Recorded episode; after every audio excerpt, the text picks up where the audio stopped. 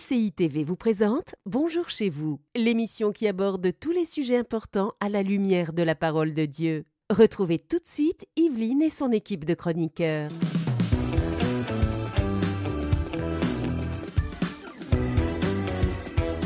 Bonjour à tous et bon mardi à tous. Aujourd'hui, nous allons faire une petite suite à notre émission d'hier. Hier, nous avons euh, parlé des différents langages de Dieu et nous, avons, nous vous avons exhorté à vous ouvrir à entendre la voix de Dieu. Et eh bien aujourd'hui, nous vous encourageons à vous laisser enseigner par le Saint-Esprit, le Saint-Esprit qui nous communique toutes choses. Et aujourd'hui, je suis avec Omer et Eladj. Bonjour, messieurs. Bonjour, madame. Bonjour, madame? Ça va bien? Super. Génial, génial. C'est super, c'est un bon thème qu'on a oh, aujourd'hui. On a un allié exceptionnel, le Saint-Esprit, et il nous enseigne toutes choses.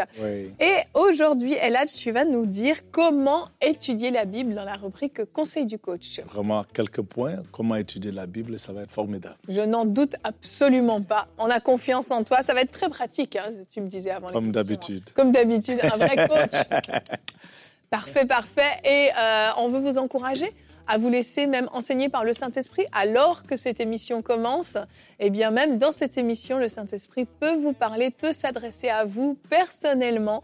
Alors ouvrez vos cœurs et on commence avec la pensée du jour.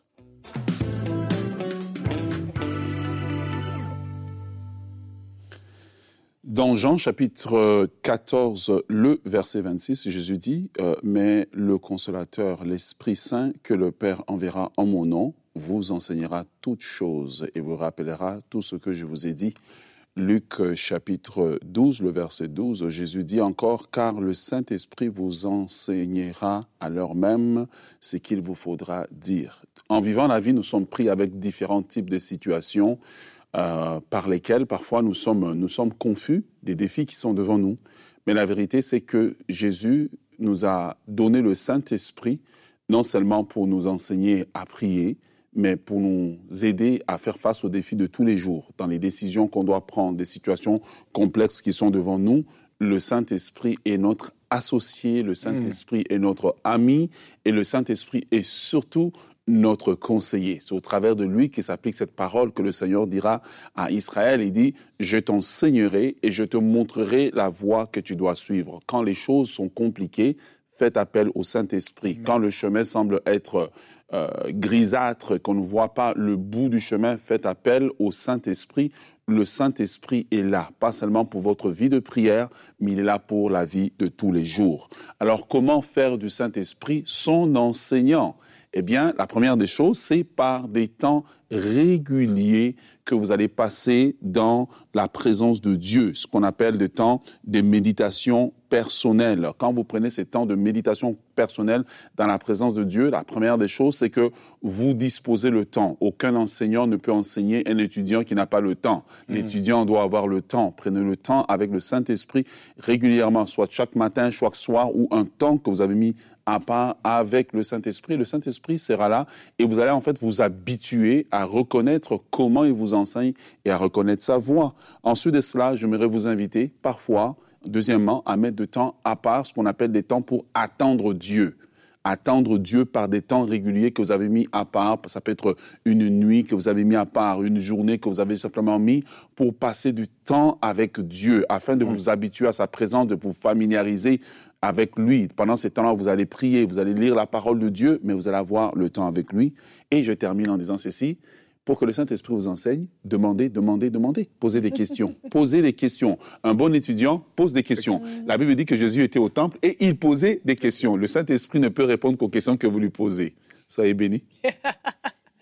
Eh, c'est tellement, c'est tellement simple des fois. Merci Omer de ramener les choses à la simplicité, mais c'est vrai, c'est vrai. On, parlait hier hein, de d'avoir cet échange avec Dieu, cette discussion euh, avec Dieu.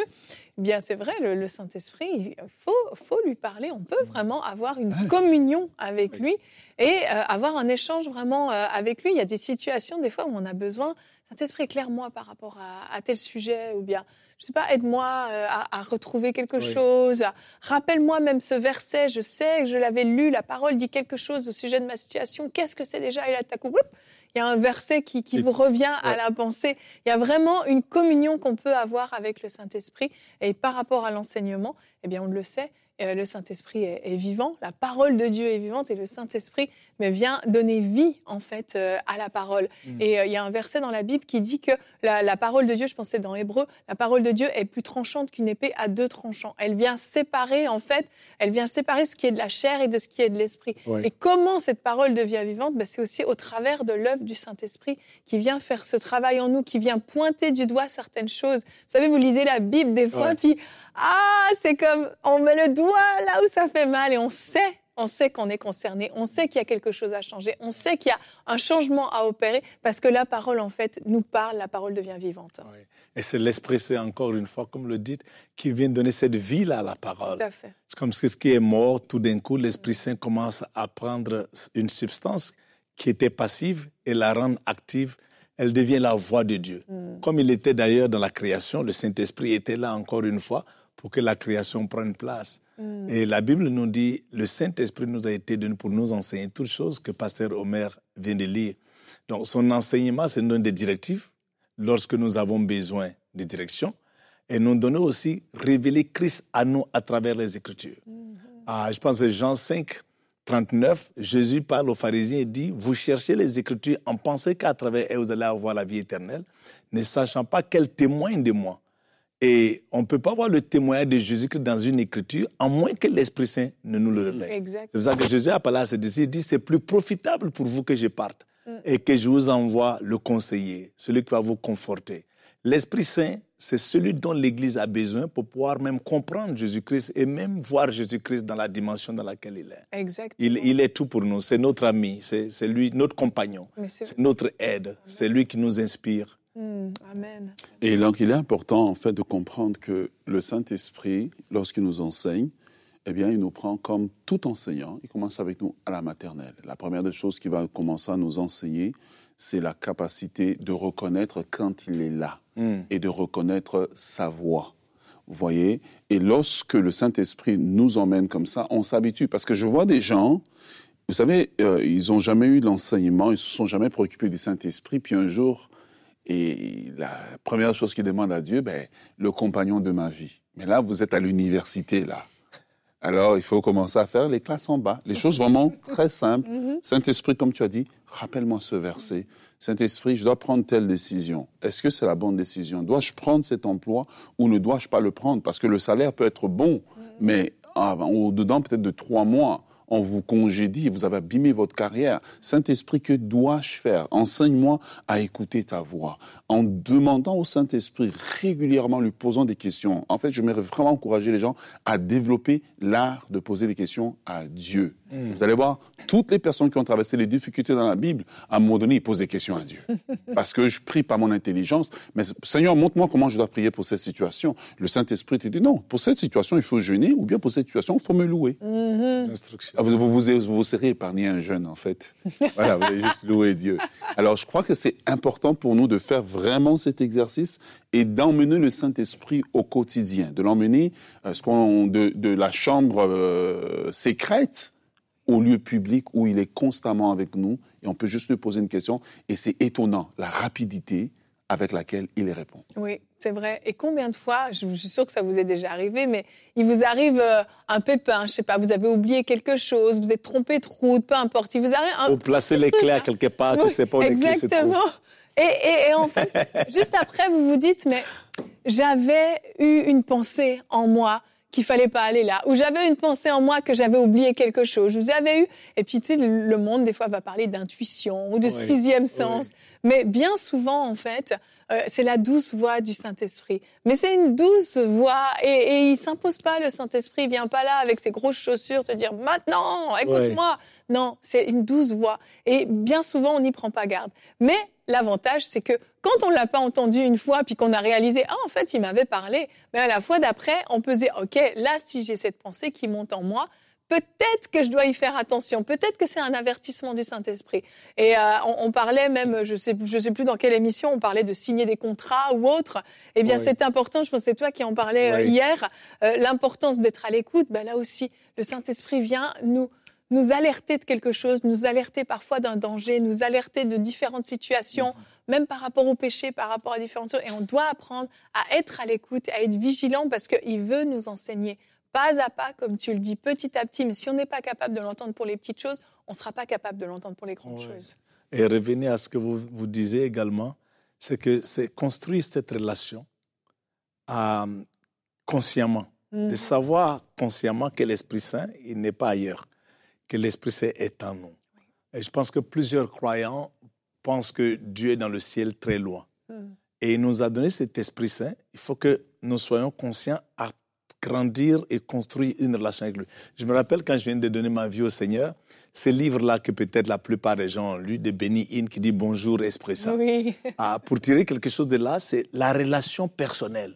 De pouvoir même se lever le matin et d'être tellement conscient de sa présence, de sa personne, qu'on peut lui dire Bonjour, Saint-Esprit. Saint-Esprit. Mhm. ah, ou, bonsoir, Saint-Esprit. C'est vraiment ce point-là d'être conscient qu'il est là. Je ne vous laisserai jamais, je ne vous abandonnerai jamais. Lorsqu'on devient conscient, là maintenant on peut communiquer même dans les plus petites choses, comme tu le disais, ok, oh, où j'ai mis les clés, Esprit Saint, je ne sais pas où j'ai mis les clés. Ah, guide-moi à pouvoir trouver les clés. Et on, plusieurs personnes qui nous écoutent, et parmi nous ici, on a tous expérimenté ça. Et tout d'un coup, tu te rappelles où tu avais mis les clés mhm. et, tu ne savais pas où tu les avais. Même dans ces petits détails, il est là avec nous comme notre consolateur. Aussi, c'est le même cet esprit qui nous convainc du péché. Alors qu'on veut faire certaines choses et puis dit, mm tu, tu, vois, ne touche pas ça, ne dis pas ça. Ou bien tu as même déjà dit quelque chose que tu ne devais pas dire. Et cette conviction-là vient. Mais elle est tendre elle n'est pas condamnatrice. Mm-hmm. Elle te relève toujours à t'attirer vers Jésus-Christ. Parce que son rôle premier, ce n'est pas lui. Son rôle premier, c'est de révéler Jésus-Christ à l'homme. Exactement. Et même quand on intercède dans l'intercession, euh, on est allié avec le Saint-Esprit. Hmm. Combien de fois j'ai prié, Seigneur, convainc cette personne, oui, de justice, de jugement. Euh, c'est le ministère du Saint-Esprit de venir, oui, faire cette œuvre de conviction. Tu en parlais au début, même par rapport au salut. Et on peut même vraiment être allié avec lui dans l'intercession aussi. comment est-ce que je peux prier spécifiquement pour cette personne? Quel est le besoin de cette personne dans, pour que son cœur puisse s'ouvrir, pour que son cœur de pierre devienne un cœur de chair? Dans quelle, dans quelle direction est-ce que je hmm. peux prendre avec le Saint-Esprit? En fait, c'est vraiment dans chaque département, chaque domaine de notre vie où on peut faire équipe avec le Saint-Esprit et il vient et il nous fait grandir. Petit à petit, il y a une croissance qui s'installe, on comprend des choses qu'on ne comprenait pas avant et il y a vraiment une intimité qui se développe et, vraiment, je veux vous encourager hmm. à le vivre à la maison en fait. Que ce ne soit pas juste des, des beaux mots qu'on partage, mais vraiment que vous puissiez le vivre. Ouais, et le Saint-Esprit, en fait, qui nous accompagne en public, c'est celui avec lequel on a passé du temps en privé. Bien sûr. Voilà, c'est vraiment aussi simple que ça. C'est le, le, temps qu'on comprend. Et, et j'aimerais vraiment encourager chacun d'entre nous cultiver une communion avec le Saint-Esprit, c'est comme cultiver une amitié. Un ami avec lequel, pour lequel on ne donne pas le temps, on aura une amitié très, très légère. Mais un ami avec lequel on passe le temps, on prend le temps avec lui, on connaît mieux l'ami, on peut anticiper certaines de ses paroles, certaines de ses actions. Et le Saint-Esprit, c'est la même chose. Et à ce moment-là, le Saint-Esprit sera avec nous. Il va nous accompagner dans, quand nous sommes en public. Parfois, il va nous chuchoter à l'oreille. Hey, c'est le temps de partir. voilà. Parfois, le Saint-Esprit dit, oh c'est le temps d'aller dormir.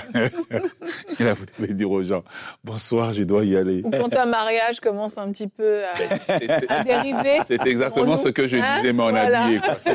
C'est le, temps de partir. Mm. Et c'est ça que nous avons besoin, c'est de redécouvrir, en fait, euh, le Saint-Esprit comme étant ce compagnon de tous les jours, pas simplement celui qui nous baptise du Saint-Esprit, celui qui nous baptise, celui qui nous fait parler en langue, qui nous donne les expériences surnaturelles.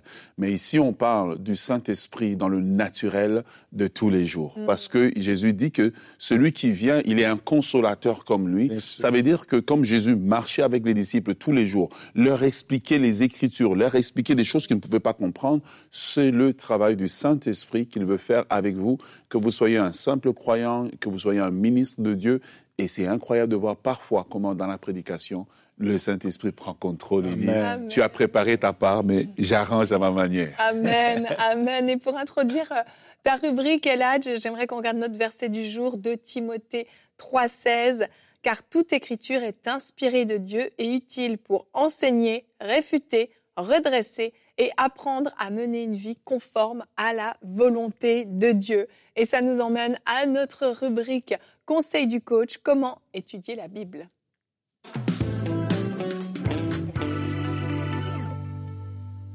Alors, comment étudier la Bible? Je vais juste partager quelques points simples, mais avant d'appréhender ce sujet, j'aimerais vous dire simplement, l'Esprit Saint peut vous inspirer d'une façon ou d'une autre. Donc, je vous présente juste quelques points. L'Esprit Saint et votre personnalité et surtout la situation dans laquelle vous êtes, ça peut changer également. Numéro un, comment étudier la Bible? Il faut la étudier, la Bible, on nécessite une approche méthodique, réfléchie et pas aléatoire. J'explique. Il arrive des fois, souvent, que quelqu'un peut ouvrir la Bible. Tout d'un coup, dit, je vais voir si Dieu me parle, ferme les yeux, ouvre la Bible et met le point comme ça, comme si on jouait de la loterie. Et puis, oh, le Seigneur vient de me parler. Ne faites pas ça. Ça, c'est de la superstition. Parce que des fois, sûrement, si vous l'avez déjà fait, vous avez vu, des fois, le, le, doigt va tomber sur un verset qui dit Répands de tes péchés tout de suite. Et puis tu dis Non, non, ça, c'est pas Dieu, je vais tourner de l'autre côté. et je, tu cherches toujours un verset qui est plus doux, qui te donne les bénédictions. Donc, il faut éviter d'approcher la Bible de cette façon. Ce n'est pas une roulette. Alors, quand on parle d'étudier la Bible, il faut choisir une version de la Bible avec laquelle vous êtes confortable, ou même deux fois, pourquoi pas une ou deux versions.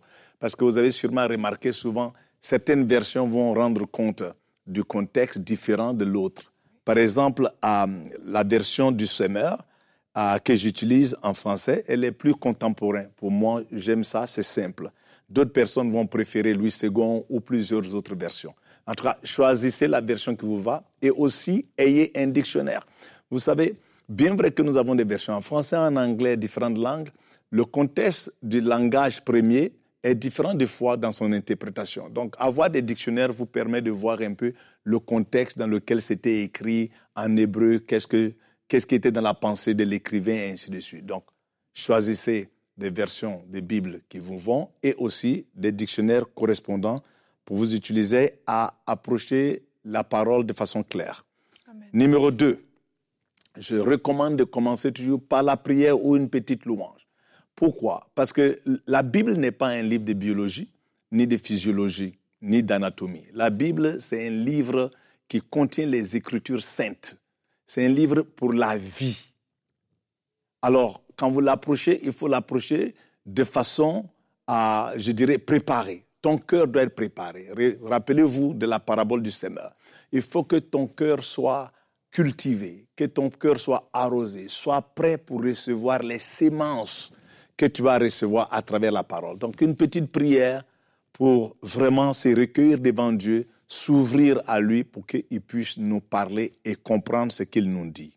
Donc ça aussi, c'est un point que j'aimerais recommander. Numéro 3, ayez un plan de lecture ou une approche d'étude. Ça veut dire quoi? On peut utiliser la Bible de, façon, de plusieurs façons. Une des façons, c'est thématique. Donc vous pouvez prendre un thème, par exemple sur la colère ou sur le pardon, faire une recherche et voir tous les différents versets où on parle du pardon, ainsi de suite. Donc c'est un thème que vous amenez et vous étudiez la Bible basée sur ce thème. Moi, personnellement, j'aime utiliser ce qu'on appelle la loi de la première mention. La loi de la première mention, c'est voir la pensée de Dieu à l'égard d'un thème, d'une personne ou d'un sujet donné. Par exemple, la louange, ok, dans la loi de la première mention, c'est où ce mot louange ou adoration a été mentionné la première fois. Ça ne veut pas dire qu'on n'adorait pas avant, mais où l'Esprit Saint l'a révélé dans les Écritures, dans Genèse chapitre 22, lorsque Abraham allait pour sacrifier son fils Isaac. Alors, dans la pensée de Dieu, la louange, ce n'est pas un instrument qu'on joue parce qu'il n'y avait pas de musique, ce n'est pas des chants parce qu'il n'y avait pas de chants. Ce n'est pas la danse parce qu'il n'y avait pas de danse. C'était plutôt un sacrifice. Vous voyez, ça, ça permet que vous compreniez quelle est la pensée primitive première de Dieu à l'égard d'un sujet. J'aime utiliser la, euh, étudier la Bible de cette façon.